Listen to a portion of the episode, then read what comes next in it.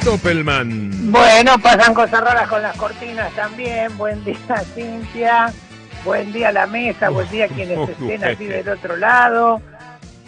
Pasan cosas raras en la Argentina con los precios. Cuando no aumentan por una cosa es por la otra, cuando no es por la otra es porque no nos habíamos tenido en cuenta alguna otra cosa, cuando no es por otra cosa que no habíamos tenido en cuenta es por otra cosa que teníamos en cuenta pero que nos olvidamos tratando de entender por qué aumentan, si aumentan por H o por B y al final concluimos que las cosas no aumentan ni por H ni por algún HDP. Pero ahora el villano no es el intermediario, no es el supermercado, no es el mercado central, no es la mano invisible del mercado, no es Cristina, no es Argenzuela. ¿Quién es? ¿Quién es? La ola polar. No.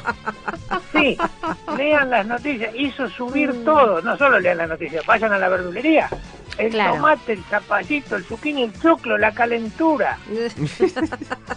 Acá es cuando me pongo loco, viste, dicen la naturaleza es sabia. No, en verano, cuando hay que comer ensalada fresca, no es época de tomate.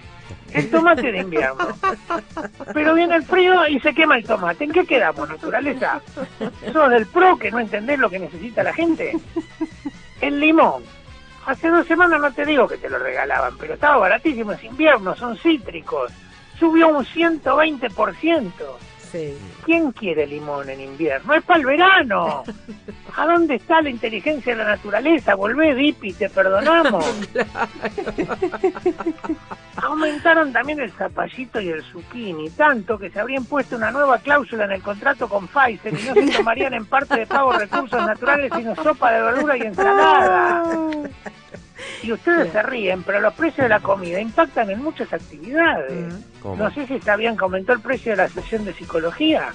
Ah, ¿Por ¿sí? qué? ¿Por qué? porque hay mucha gente que está del tomate.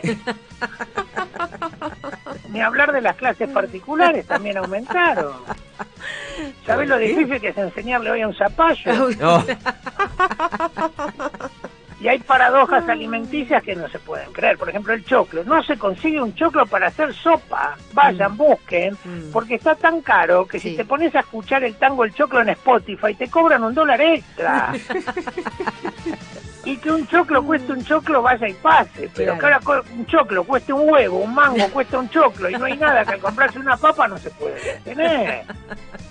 No Es muy difícil. Es muy difícil, sí, el precio de la verdura. Además de caras vienen, son sosas, parece Mm. que tienen COVID, no tienen gusto la- las cosas. Las Sí. probás, son más fieras que tolerar 20 minutos de Fernando Iglesias hablando. Parece que como para vengarse del gobierno argentino, Mm, algunos varados en Miami Sí. están posteando fotos de ensalada de tomate y los más anticá de tomate cherry.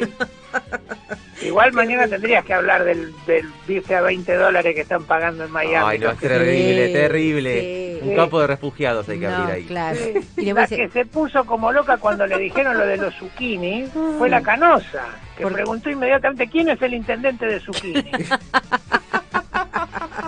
Muchos dicen que la culpa del aumento del precio del tomate no es la ola polar, sino la campaña anti-argentina de los medios hegemónicos. Ajá. Tanto tomátelas, tomátelas, tomátelas, la demanda subió la oferta. Mirá si estará caro el tomate, que en la batalla de ultra ricos y para hacerlo desear a Messi, Cristiano Ronaldo le cambió a la Ferrari el símbolo del leoncito y le puso un tomate. Sí, está tan caro el tomate que lo mirás fijo al precio y el tomate perita te hace chiva chiva.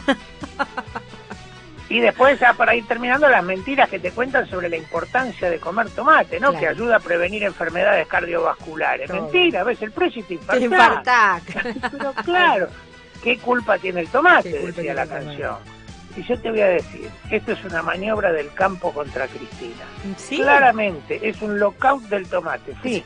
Porque ¿cuál es el contenido más importante que tiene el tomate, además de licopeno, ácido fólico, potasio, vitamina C, ser antibacteriano, antimicótico y antiinflamatorio? ¿Qué es lo que más tiene? ¿Qué más? ¿Qué? Vitamina K. Nada más que agregar, señor juez. Bravo, Adrián, como siempre. Hasta mañana, Stoppelman. Mañana todo es